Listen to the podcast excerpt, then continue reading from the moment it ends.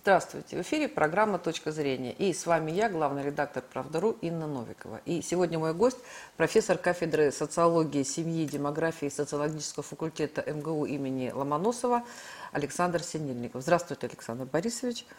Да, и говорим, конечно, о демографии, о семье, а, тем более, что вот э, когда приходится читать какие-то последние демографические новости, либо констатации фактов, она вызывает прям вот отрыв, да, потому что по ряду регионов, и я думаю, что это не только вот по тем регионам, что мне доводилось читать, количество а, э, смертей, а, зарегистрированных, а, превышает больше, чем в два раза количество рождений. Но мы говорим о том, что сейчас вот демографическая яма, вот те дети, которые родились в 90-е годы, их было гораздо меньше, вот теперь они должны рожать, тут еще и коронавирус, и вот, в общем, все, все как обычно очень сложно, поэтому я вначале хотела бы попросить вас, а, ну, как-то вот обрисовать э, ту ситуацию демографическую, которая происходит э, в Москве, в, ну, в России, в России.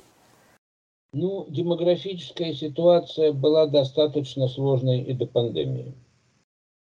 А, дело в том, что у нас вот за последние 30 лет – начиная вот э, с 92 -го года, когда число э, родившихся впервые в мирное время оказалось ниже числа умерших, и кончая уже почти закончившимся 2021 годом, за это время суммарно число родившихся оказалось на 16 миллионов меньше числа умерших.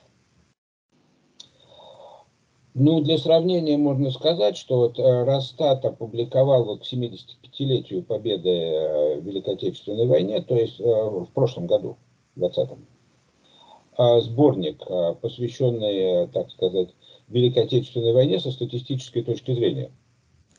И вот там впервые вот уже давно известная сумма потерь населения Советского Союза за этот период была распределена между союзными республиками.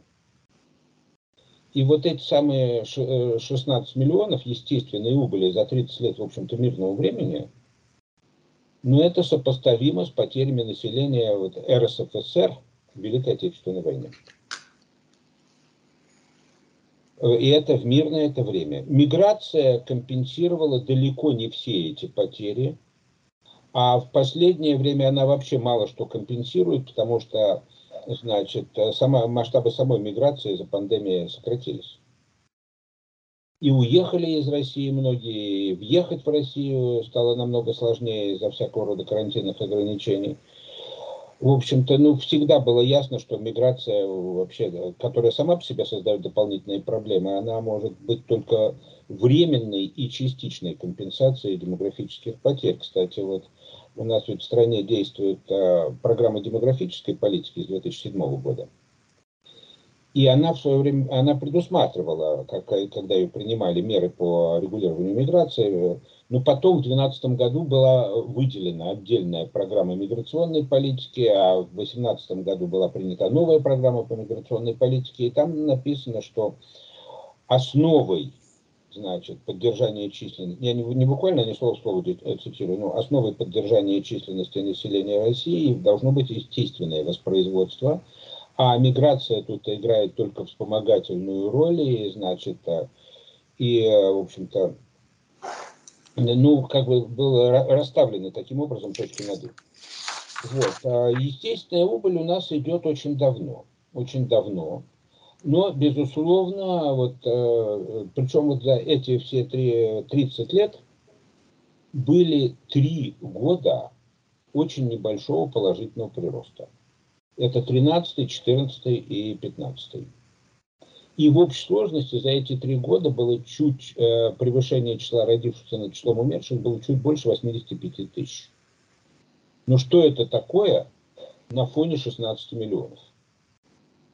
А вот с 2015 года пошло снова, значит, пошло снова снижение рождаемости. Вот э, почему оно пошло?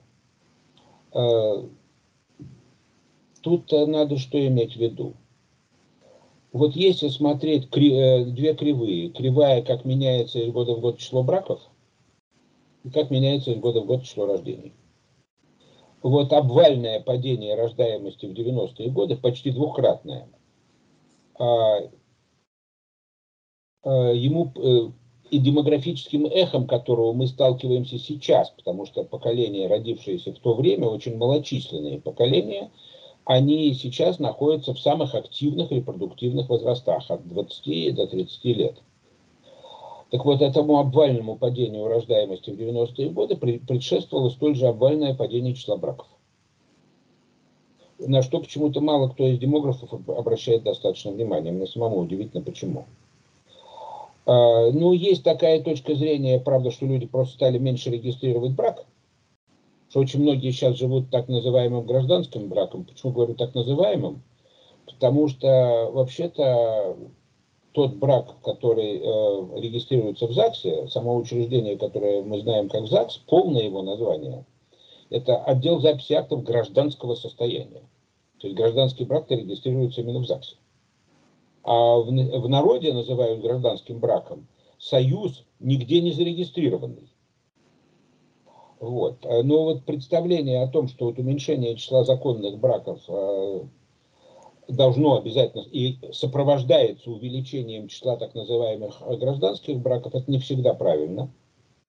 И даже если бы это было правильно, статистические данные показывают, что в этих гражданских браках в среднем на один брак при прочих равных условиях у э, супругов того же самого возраста рождается гораздо меньше детей, чем в браках законных, то есть э, зарегистрированных. Причем известна даже причина. Э, гражданские супруги не в несколько раз чаще, чем законные супруги, называют причиной откладывания числа рождений неуверенность в своих отношениях. А, то есть они потом, э, одно и, одно и то же, одна и та же причина заставляет их воздерживаться как от рождения детей, так и от узаконивания своего союза. Вот. А теперь э, вот в 90-е годы, когда было падение числа браков и числа родившихся вне брака, произошел некоторый подъем числа родившихся, ой, то есть числа родившихся в браке. Произошел некоторый подъем а, числа родившихся вне брака, но он компенсировал только малую часть того демографического ущерба, который возник из-за уменьшения числа родившихся в браке. А вот э, в последнее время, вот э, с 2014 года стало уменьшаться число браков, а с 2015 года э, стало уменьшаться число родивших, то есть в 2016 оно уже было меньше, чем в 2015 и, и, и так далее. Вот в данном, в последнее вот время число родившихся детей в браке и вне брака уменьшается и то, и другое, практически параллельно уменьшается а доля детей, родившихся вне брака, среди всех новорожденных составляет где-то 21-22% и практически не меняется. Причем в половине случаев действительно, видимо, речь идет о родившихся в так называемых гражданских браках, потому что в этой половине случаев отцы добровольно признают свое отцовство и ребенка регистрируют по совместному заявлению обоих родителей, хотя они друг на друге не женаты. А в другой половине случаев ребенка регистрируют по заявлению одной матери. Вот. Э, так вот, э, надо сказать, что вся демографическая политика, которая проводится в стране, до очень недавнего времени исходила, ну, из очень, может быть, э, такого убеждения, может быть, не выраженного столь явно, но тем не менее существующего, что в брак, во всяком случае, в первый брак, и так вступят практически все взрослые здоровые мужчины и женщины рано или поздно, и, все, и те, кто вступил в брак, если у них э, нет э, проблем с э, репродуктивным здоровьем, если они не страдают бесплодием, то практически все родят хотя бы одного ребенка. И надо сказать, что вот статистика советского времени вот такое убеждение подтверждала. Потому что тогда действительно рождаемость тоже снижалась, но, э, это, э, но число браков не уменьшалось, и число детей первенцев из года в год тоже не уменьшалось тогда падало только число вторых, третьих и последующих рождений. А вот уже снижение рождаемости в 90-е годы в значительной степени э, затронуло первые рождения, и кроме того, я говорил, что число браков в этот период э, сильно упало. И вот то снижение брачности и рождаемости, которое идет, начиная с середины 2000-х годов и до настоящего времени, а ой, не 2000-х, но 2010-х годов, она, оно сопровождается, э, ему, во-первых, предшествует уменьшение числа браков, на один год раньше это всегда бывает, и э, он тоже в значительной степени уменьшается число первых рождений, а не только вторых, третьих и всех последующих. Ну, ясно, что чем меньше женщин родит первого ребенка, тем меньше, в принципе, могут потом родить второго, и, а чем меньше родят второго, тем меньше родят и третьих, и так далее. Ну, надо сказать, что вот хотя данные разных социологических опросов у нас показывают, что большинство населения пока что у нас, э, и слава богу, что пока что эта ситуация сохраняется, негативно относится к такому явлению, как child-free, то есть добровольная бездетность. Эта мода пришла к нам из западных стран. А, но, тем не менее, если вот смотреть на данные таких опросов в динамике, то процент людей, которые, в общем-то, относятся к этим child-free позитивно или даже или нейтрально, все-таки повышается, особенно среди молодежи. И это тревожный сигнал, и судя по статистике первых рождений, у нас будет повышаться, да уже даже начало, э, начинает повышаться уровень окончательной бездетности. То есть помимо вынужденной бездетных из-за бесплодия или невозможности вступить в брак, у нас э, появляется все больше и больше добровольно бездетных, вот этих самых челфри. И само слово это, что интересно, его теперь в России все уже понимают это английское слово без перевода. Так же, как понимают без перевода немецкое слово «гастарбайтер». Это реалии нашей жизни. Это реалии нашей жизни. Вот. А, ну, надо сказать, что негативная вот динамика рождаемости, в ней, в общем, произошел такой позитивный сдвиг, когда был принят закон о материнском капитале, а этот закон действует начиная с 2007 года. И первое время он довольно долго и дал, в общем-то, довольно хороший и позитивный демографический эффект. Ну, например, вот если в 2006 году в стране родилось а, полтора миллиона детей – Э, то в 2015 почти 2 миллиона. Было даже время, когда возникли очереди с устройством детей в детские сады. Э, детские сады не справлялись с приемом увеличившегося числа детей. Был так, э, было, в свое время была такая проблема. Но вот начиная с 2016 года число родившихся снова стало, снова стало уменьшаться, но и возрастная структура стала вот очень неблагоприятной из-за а, демографического эха падения рождаемости в 90-е годы. А потом на все это наложилась пандемия. Ну, я сразу должен сказать, что к настоящему моменту, в общем-то, очевидно, что пандемия э, сильно и негативно повлияла на уровень смертности. Причем уже в 2020 году, а в 2020 году, в общем, пандемия это в нашей стране не весь год шла, она началась весной в общем-то, ну, примерно вот с марта-апреля. Уже в 2020 году э, число умерших было на 340 тысяч больше, э, чем в 2019. А судя по статистике этого года, ну тут вот можно сравнивать вот э, статистику за период с января по октябрь. Значит, в 2020 году, значит, период с января по октябрь, вот в период с января по октябрь, э, значит, 1661 а, а, умерло, 1 миллион 661 тысяча человек, а, значит, с января по октябрь 2021 года 1 миллион 973 тысячи, то есть на 300 с лишним тысяч больше, поскольку еще нет данных за ноябрь, они пока что не опубликованы, и за декабрь, соответственно, тоже, то, видимо, в этом году прирост числа умерших будет никак не меньше, чем в году предыдущем. Вот, э, это очень печальное обстоятельство. У нас вот э, был благоприятный период в динамике смертности примерно с 2003 и 2019 года. За эти 16 лет – средняя продолжительность жизни, а это основной правильный показатель смертности, ну как, чем выше продолжительность жизни, тем смертность ниже. Вот, э, значит, в 2003 году эта продолжительность была 65 лет, а в 2019 73 года. Вот, даже 73,3. каждые два года средняя продолжительность жизни увеличивалась на один год. Это хорошие темпы. Мы стали приближаться к уровню западных стран. Ну, скажем, вот в середине 2000-х годов мы отставали от них, э, от Америки, например, на 5-6 лет. Ой, виноват, на 10-11, а вот э, к концу 2010-х э, только на 5-6 лет. В два раза уменьшилось это отставание. Вот. Но потом начинается пандемия.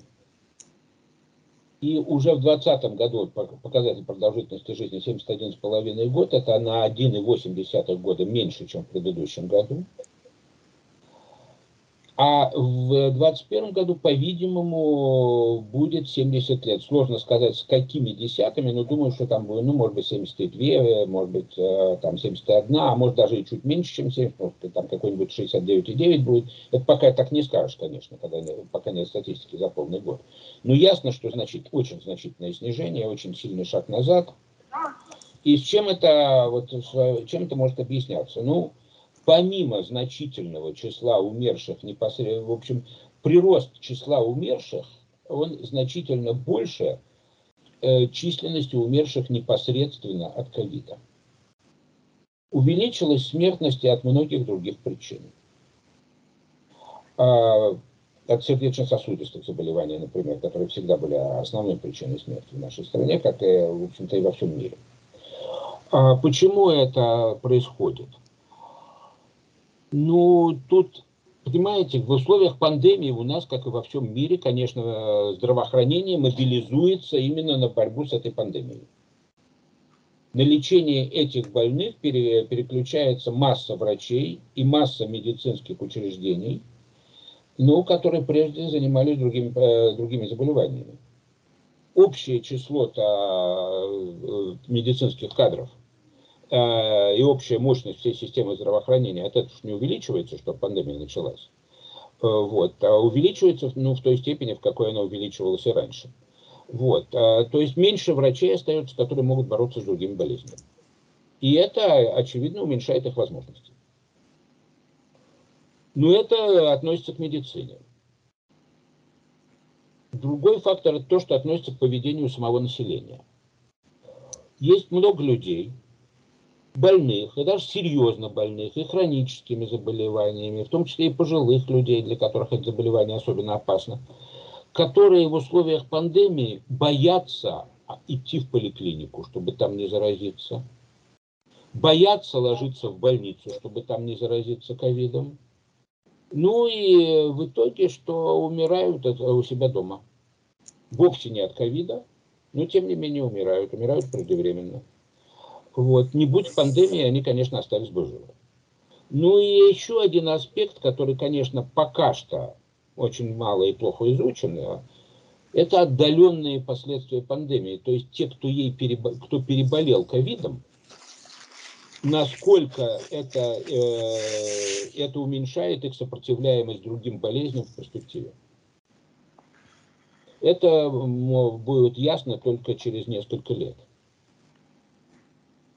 Но ну, можно, конечно, предполагать, что, так сказать, от этого у них сопротивляемость организма а, понижена, что тоже может способствовать повышению смертности. Ну вот это то, что касается именно смертности. Что же касается рождаемости? Ну, очень многие считали, что она упадет. Очень многие считали, что она упадет.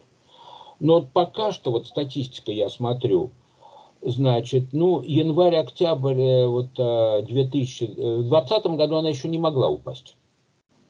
Потому что если пандемия началась весной, то на уровне рождаемости это могло отразиться через 9 месяцев. То есть практически в 2021 году. Ну что мы видим? В январе вот 2021 года очень небольшой, э, не в январе, вернее, в период с января по октябрь 2021 года, очень э, небольшое снижение числа родившихся на 2% по сравнению с тем же периодом 2020 года. И такое э, снижение, но оно укладывается в рамки влияния возрастной структуры. Того, что вот еще сильнее проявляется вот э, демографическое эхо падения рождаемости в 90-е годы. На рождаемости, как-то ни странно, пока что, в общем-то, таких явных следов пандемии, э, понижающего влияния незаметно. Хотя, конечно, те люди, вот, которые предполагали, что в условиях локдауна, когда люди будут сидеть у себя дома, не будут ходить на работу, что им будет нечего делать, что они будут, извините за выражение, делать детей, поскольку больше не, э, нечего делать. Но это, конечно, оказалось, ну, даже не смешно. Даже не смешно. Безусловно, эта ситуация к рождению детей отнюдь не располагает. Но, слава богу, пока что видно, что и не очень препятствует. Вот. Э, Теперь я говорил, что вот падению рожда... Э, числа родившихся всегда э, сопут... Э, предшествует уменьшение числа браков. Что мы тут видим? Вот в 2020 году, вот опять же, вот период с января по октябрь, число браков действительно заметно уменьшилось по сравнению с тем же периодом 2019 года. Уменьшилось э, на 19% на 19% э, поднялась в 2020 году смертность и э, примерно настолько же уменьшилось число браков. Вернее, тут даже можно говорить о статистике за весь 2020 год, поскольку она есть. Да, за весь 2020 год число браков уменьшилось на 19%.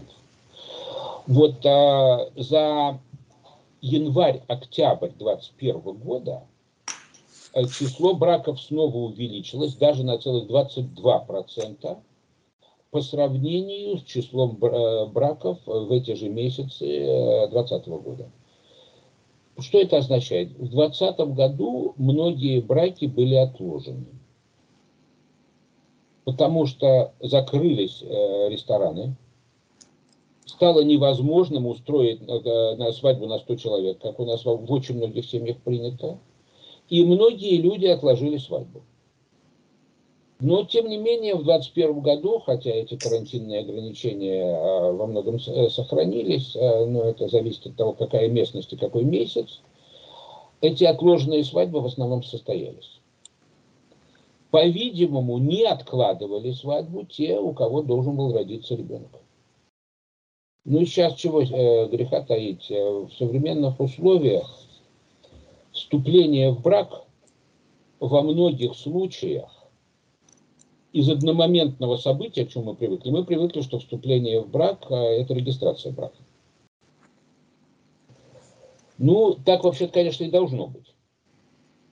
Но во многих случаях реально вступление в брак оказывается не одномоментным событием, а довольно так, растянутым во времени процессом.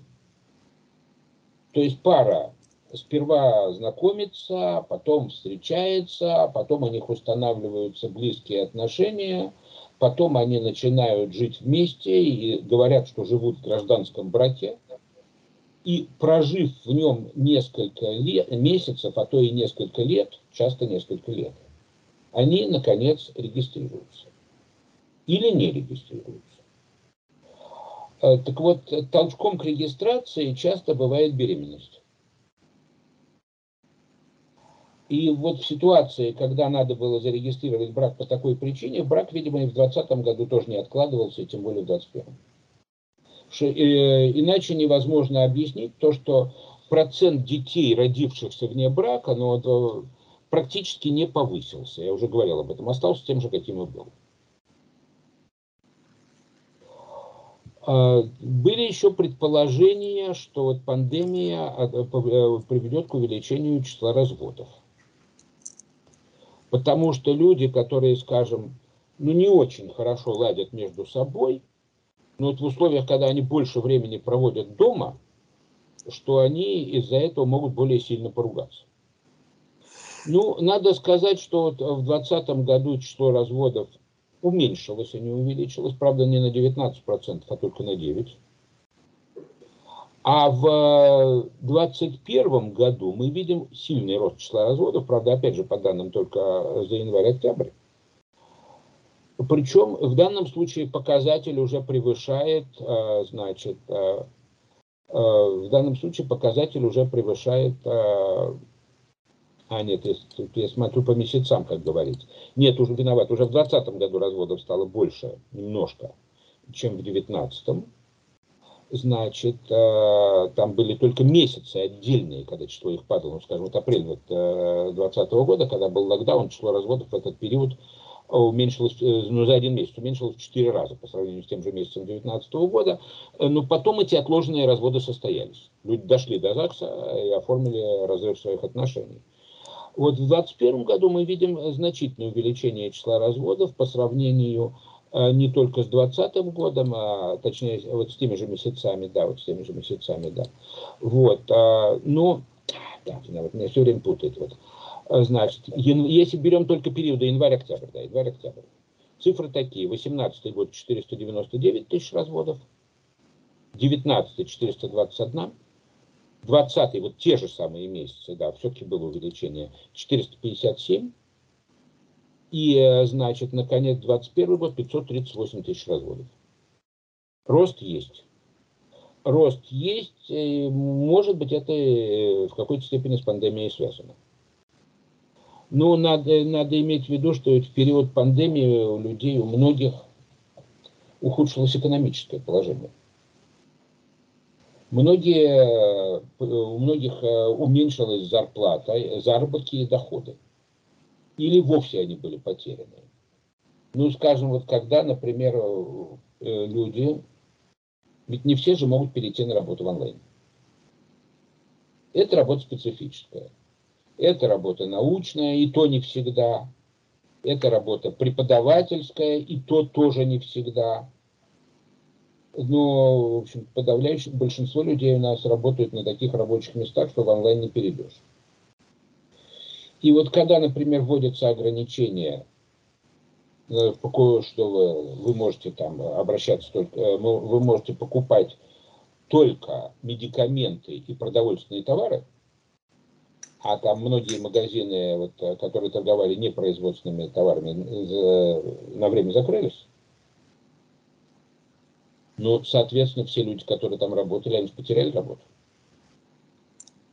Потом, даже если магазины и открылись, даже если они потом открываются, люди экономят, многие экономят, боятся потерять работу, понимают, что не хватит денег, многое приходится тратить на лекарства, э, там, э, и в результате покупают только самое необходимое. То есть те же самые медикаменты и э, продукты питания а на покупке непродовольственных товаров экономит. То есть даже если магазины, которые торгуют этими непродовольственными товарами, не закрываются, доходы их уменьшаются, из-за чего там, например, увольняют часть сотрудников. Или люди сами уходят. Вот. И так или иначе люди остаются без работы. Это же такой порочный круг получается. Чем больше людей остаются без работы, тем меньше они покупают. А чем меньше они покупают, тем больше риск потерять работу для тех, кто производит и продает э, то, что они раньше покупали. Так-то затрагивает э, более широкие слои населения. В перспективе это может привести все-таки в дальнейшем и, э, и к дальнейшему уменьшению числа браков, и к падению рождаемости, Э, то есть э, э, влияние пандемии выйдет за пределы влияния воздействия ее только на смертность. Тем не менее, я хочу сказать, что даже если пандемия, вот, будем очень надеяться, на это закончится, что будут найдены какие-то очень эффективные средства борьбы с ней, а, профилактики или лечения – то причины демографического кризиса в стране не исчезнут. Ведь из тех 16 миллионов э, естественной убыли, о которой я говорил за последние 30 лет, насчет пандемии можно отнести ну максимум 1 миллион. Все, вся, 15 миллионов убыли от других причин, от, от воздействия других факторов. И основной фактор тут это э, разрушение института семьи.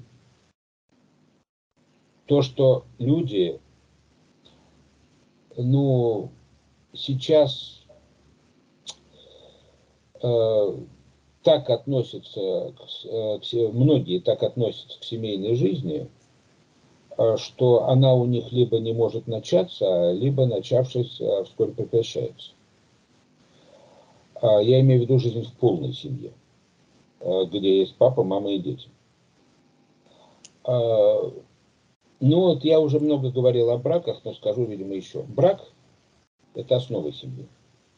Причем э, законный брак – это, безусловно, более твердая основа, чем гражданский, так называемый.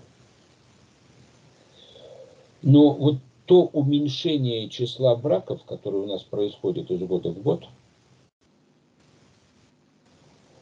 в течение долгого времени,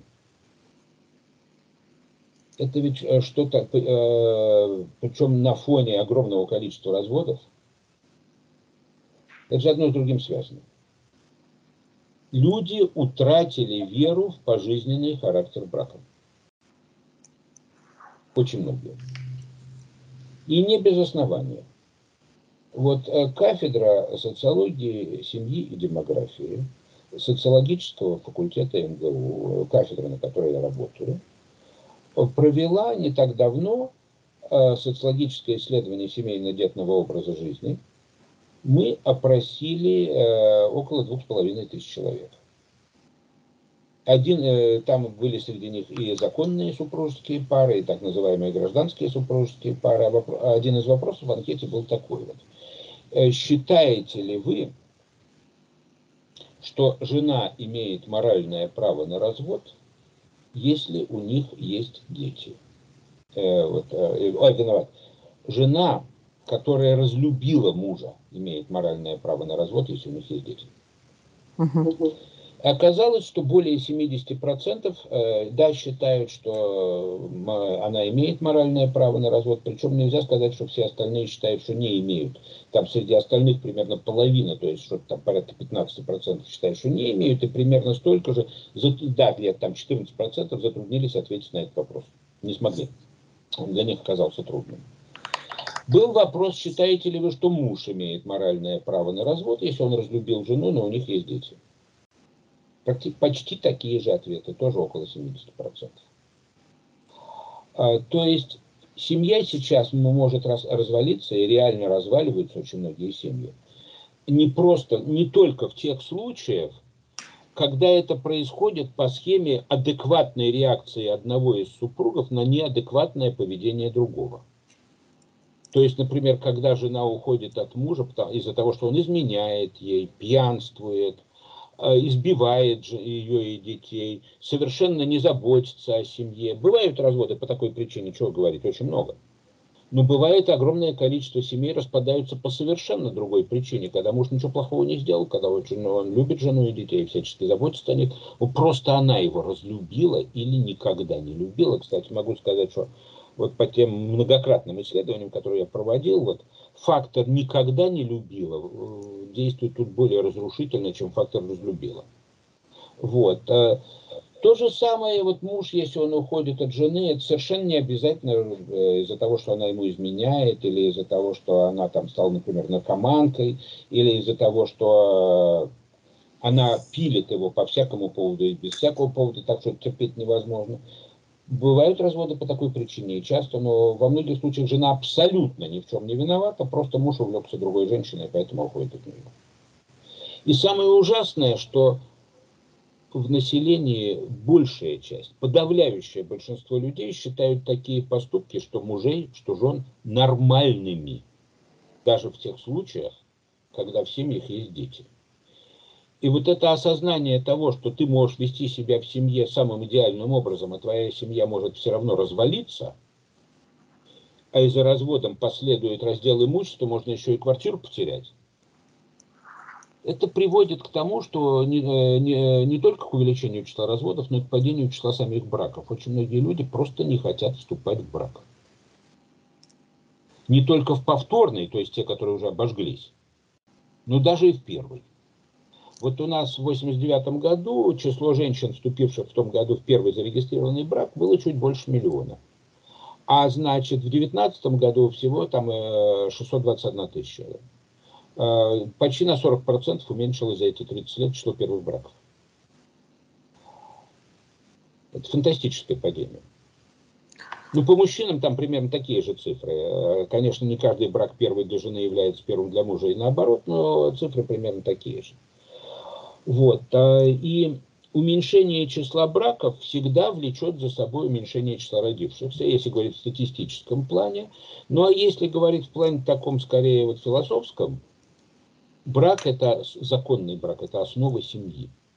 Если фундамент э, дома, э, это фундамент, на котором строится дом, называемый семья. Если фундамент расшатан, то дом рано или поздно рухнет. Вот. Статьи, наша демографическая политика, я начал разговор на эту тему, я хотел бы к ней вернуться, она до самого недавнего времени исходила из того, что в первый брак вступят все, ну почти все, э, что почти все, кто вступил в первый брак, родят хотя бы одного ребенка, и поэтому стимулировать надо рождение только вторых и последующих детей. Вот материнский капитал, когда его ввели с 2007 года, изначально он предназначался семьям при рождении второго ребенка.